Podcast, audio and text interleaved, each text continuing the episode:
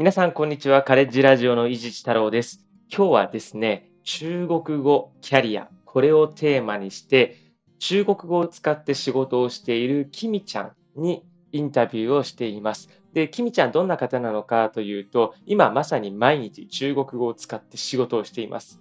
中国のメーカーが日本で進出する時のプロモーションのサポートだったりですとか、あとは中国からま輸入してきたものを日本で販売する仕事。そんな中で、えー中国語を毎日使う仕事というのを実際にやっています。で、どれくらいの中国語力があればよかったのかとか、あるいは最初どんなことで苦労したのか、今の中国語力に引き上げるためにどんなことをしてきたのかですとか、そういったことを、えーお伺いをしております。んでは、早速インタビューの内容を聞いていただきたいと思います。学习在的是这件事情，我是认真的。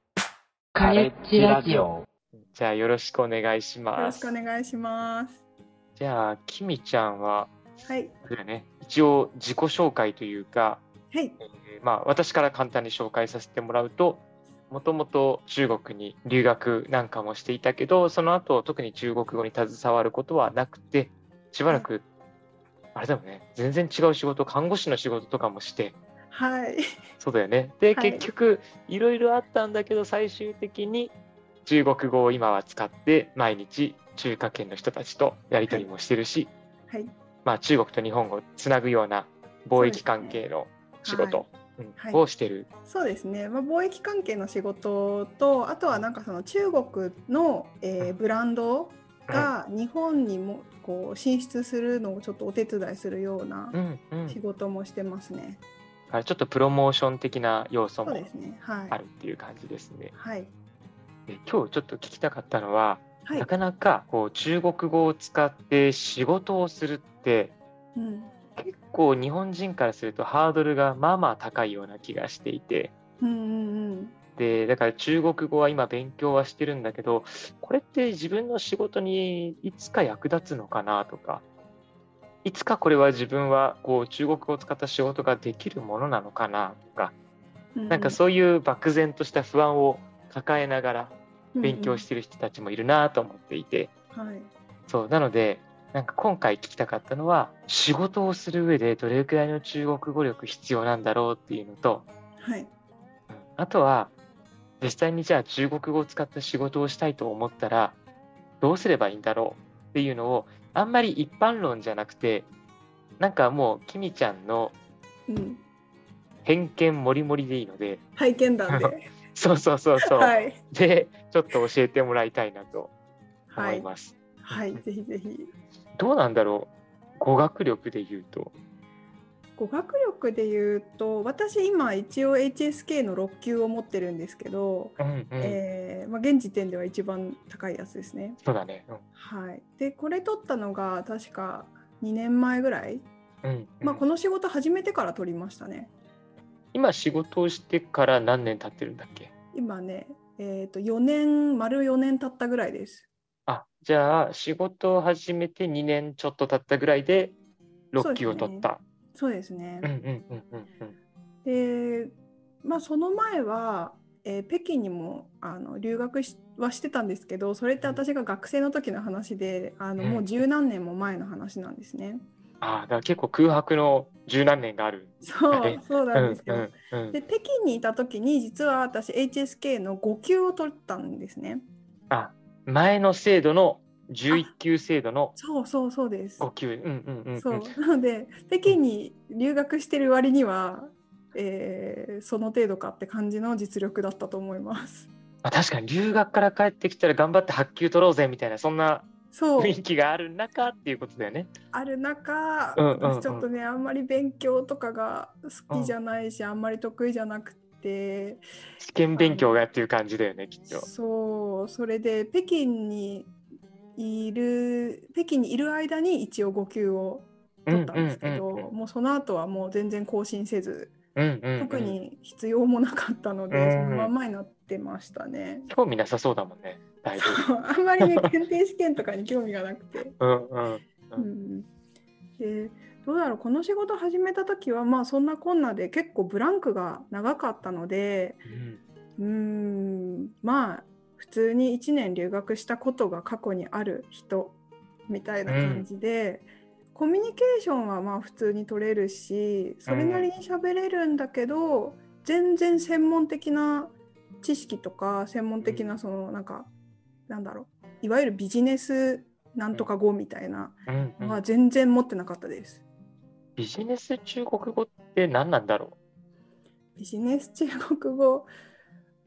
なんですかね。私も確かになんかそのビジネスでしか使わないなみたいな言い回しってちょっとあるんですけどただあの中国語ってそもそも尊敬語とか謙譲語とかそういうのもないのであの日本語のビジネス日本語にみたいなその小難しさは全然なくて基本はそのままでいいと思います。で、うんなんかこう礼儀正しくしてればいいっていう感じですかね。うんうんうん、確かに言い回しとしての丁寧な言い方とかっていうのはあるけどっていう感じですかね。そうですねあるんですけどそんなにパターンがたくさんないしあのやってるうちにすぐ覚えると思うのでそんなに警戒しなくていいいいなと思ってます。なるほど。はい、ということは仕事始めた時はなんだろうな HSK とかいう試験で測っちゃうと多分今の HSK でいうと4級5級ぐらいの多分それぐらいの感じだったのかな。うんだと思いますね。なんかただ、きみちゃん、ちょっとあれだよね。話す力っていうのはかなり意識してトレーニングをしてたという印象がすごくあるので、はいはい。HSK の6級合格しても、4級レベルの運用能力がないっうーんうんていう人もたくさんいるので、うん。で、4級レベルの運用能力があれば、相当いろんなこと、コミュニケーション取れるよねっていう、そんな認識なので、はいはい。確かに検定試験でいうと4級、5級ぐらいだったかもしれないけど、ちゃんとそれがある程度使えるレベルで身についてたっていう感じかなと、外から見てると。そうですね。あの、まあ留学して1年間中国語で暮らしてたっていうのもあるので、それなりに瞬発力とか、うん、とあのちゃんと運用できるの能力っていうのはあったと思います。そうですよね。はいかそれで仕事をじゃあ始めることになって、あ、そうなんです。これはあの、うん友達の中国人に誘われて、うん、一緒に仕事会社をやろうみたいな感じで、今あのその中国人が私のラオバンなんですけど、はいはいはい。ですけどあの私もちょっとね最初は本当に不安でした。え私こんなんでいいの？こんなんでできる？ってずっと言ってて。うん、でもなんかその中国人の友人が「あ全然大丈夫大丈夫。絶対できる。キミちゃん絶対大丈夫」言われて「ああそう?」みたいな感じで始めたんですけどなるほどね。心強いんだかなんなんだかっていう感じか。そうですね、ただなんか私ちょっと自分で言うのもなんなんですけどうん。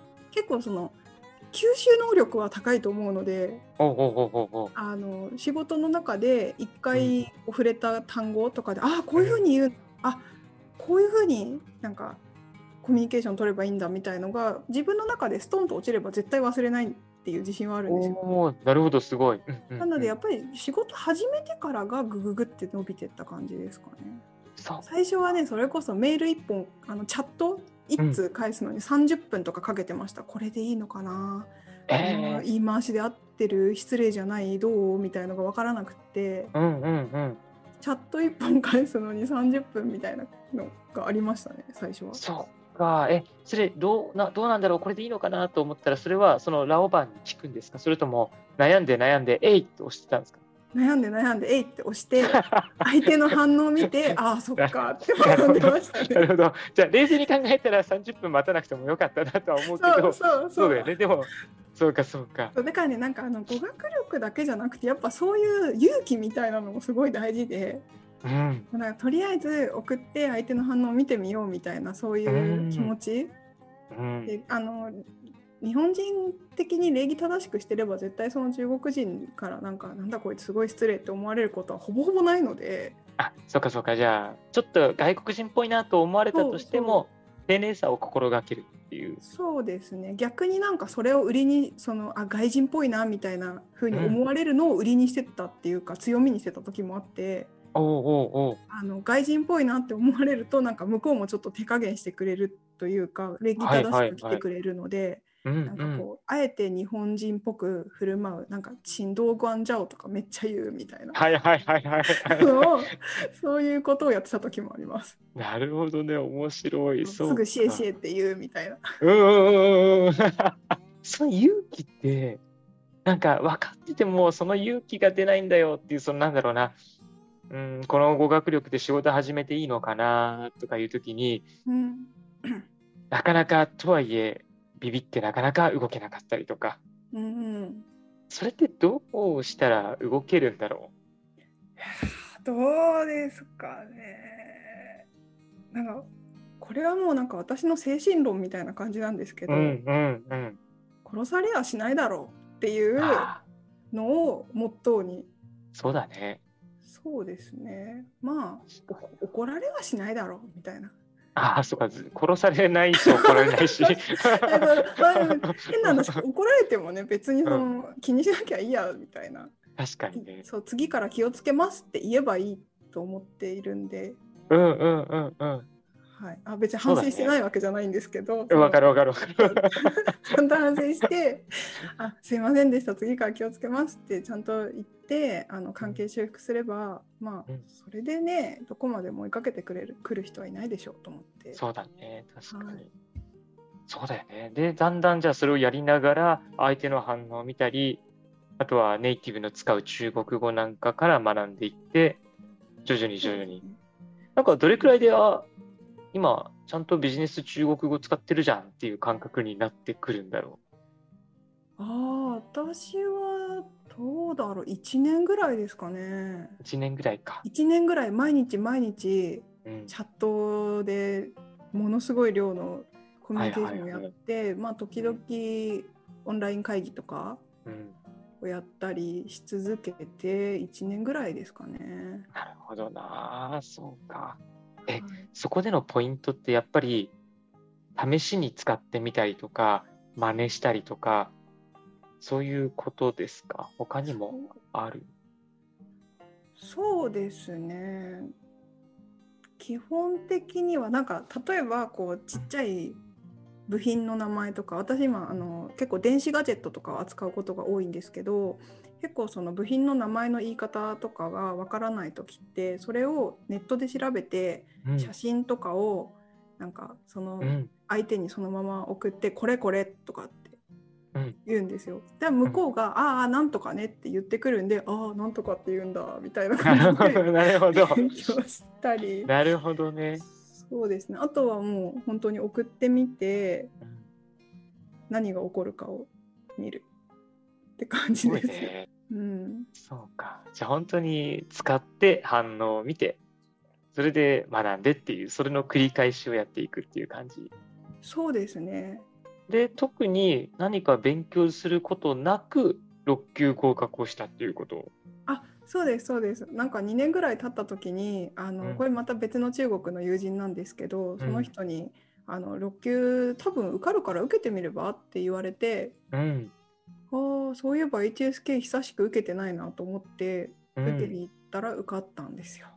そっか。だから学生時代の留学の時に多分受けてたら6級はもしかしたら難しかったかもしれないけどうん、それから数あ数十年じゃないね10年近く あの10年ちょいですね。近くちょいブランクがあって、はい、で2年間仕事をしたその2年間でぐぐっとこう中国語力がちゃんと伸びてそうですね。で試験も高いところさらにちゃんと受かったってそんな感じそうですなんね。ただなんかあの言葉で口頭で喋る能力っていうのはやっぱり留学時代の方が強かったなと思います。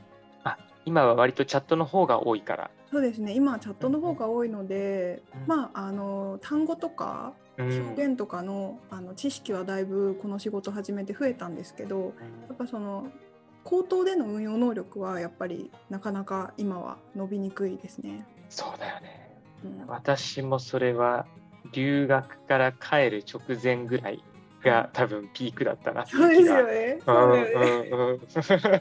なんかもう自分でもき自分が話してるの聞いてて気持ちいいぐらい舌が回るみたいな。はいはいはいはいしかもいわゆる中国語のじゃないけどそうこそう訳したりしないで中国語で考えてるような、ね、なんかそんなモードってありますよね。今日もねなんかオンライン会議中国と2つあったんですけど、うんうんもう終わった瞬間なんか疲れ果ててしまいました。ああ、そうか。でもあるんだ、やっぱり今も。ありますありまあ、す。すごいすごい。え、それってオール中国語の環境なんですか？あそうです。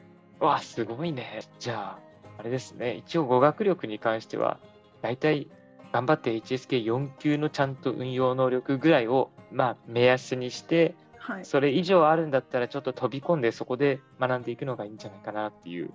そうですね。なんかやっぱり使わないと覚えないと思いますし、あの自分の言いたいことをちゃんと正確に表現できて、相手が言ってることがちゃんと意図がわかるっていうぐらいだったら飛び込んでみてもいいなと思います。単語とかはもう始めてからどんどんどんどん増えていく必要なものがどんどん入ってくるので、うんうん。はい、確かに。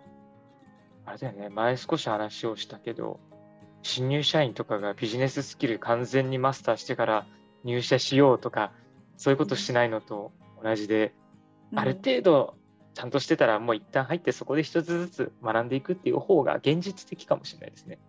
そうですね。なんで私にとってはもうあの中国の取引先の皆さんが今先生でみんな、うんうんうんうん。あの言葉とかもわからないの出てきたら結構素直に聞いてます。これはどういう意味ですか？みたいな感じで。はああ、いいですね。い、あそうか、そのマインドもすごい大事ですね。うん、えー、あとはじゃあちょっと仕事を探したいというか、はいいつか中国語で仕事してみたいな、でもできるのかな？とか、あるいはどうしたらいいのかよくわかんないなとか感じてる人に対して何かもし、もしアドバイスするとしたらどんなアドバイスになりますか？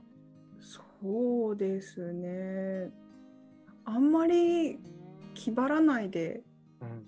あの4級の運4級ぐらいで運用能力があるのであれば胸を張って私は中国語を話せますって言っていいと思うんですよね。うんうんうん。まあ、あの中国語が話せる人多分日本で増えてきたって言っても英語ほどやっぱり多くないですしそうだね。本当にちゃんと使える人ってすごく少ないのであの胸を張って私は中国語ができますって言ってとりあえず飛び込んでうん、もうあとは仕事の中で覚えるでいいかなとそうだね思います確かね。しかもなんかよく、うんと、話せますって言ったくせに話せないじゃないかって怒る人とかもたまにいるから、うんあの具体的に何かこういうフレーズでこういう意思の疎通はできますみたいな感じで伝えながらそれでもいいよって言ってくれたら飛び込んじゃうっていう、そんな感じがいいのかもしれないですね。そうですね。そうなんだよな完璧になってからね入ろうとか仕事しようとかちょっと不可能ですもんね。これ実はあのこれって語学に限らずなんかそのうん普通に日本であの大学の新卒の子がねなんか入社する時とかも実は同じっていうかそのうん日本語は分かるんですけど社会社の中で使われてる言葉が分からなかったりとかうん。あとそのどうやってこのビジネスが動いてるのか分からない。中でやっぱそれを実際にやってみてどんどん学んでいくっていう意味では語学も普通のなんか新入社員の人も同じだと思うんですよ。うんうんうんうん、なんでね。はい、なんか基礎があれば本当に踏み込んでしまっていいんじゃないかなと。で結構中国のあの人ってフレンドリーな人が多いし、うんうんあの親切なんで基本、うん。はい、なのでなんかそういう人たちにこれ何とかどういう意味とかって聞きながらやっていったらなんかそれはそれでいい関係性が築けると思います。逆になんか最初からペラペラで何でも分かってる人よりはいはいはない。んか可はい。愛げがあるみたいな感じで、うんうんうん。そういうパターンも絶対あると思うので、そうだね。しかも語学の面以外のところでもしスキルがあるとしたら、そっちはそっちで武器にしながら、語学の部分はしっかり教えてもらいながらとかっていうのもうんうんありかもしれないですしね。そうですね。ありがとうございます。今日ちょっと短い時間でしたが、あはい。今、中国語今後使いたいなとか思ってる人にとってはすごくヒントになったんじゃないかなと思うので、よかったです。そうだと嬉しいです。ありがとうございます。じゃあ、今日は一旦ここまでっていうところにしようかなと思います。はいはい、ありがとうございました。はい。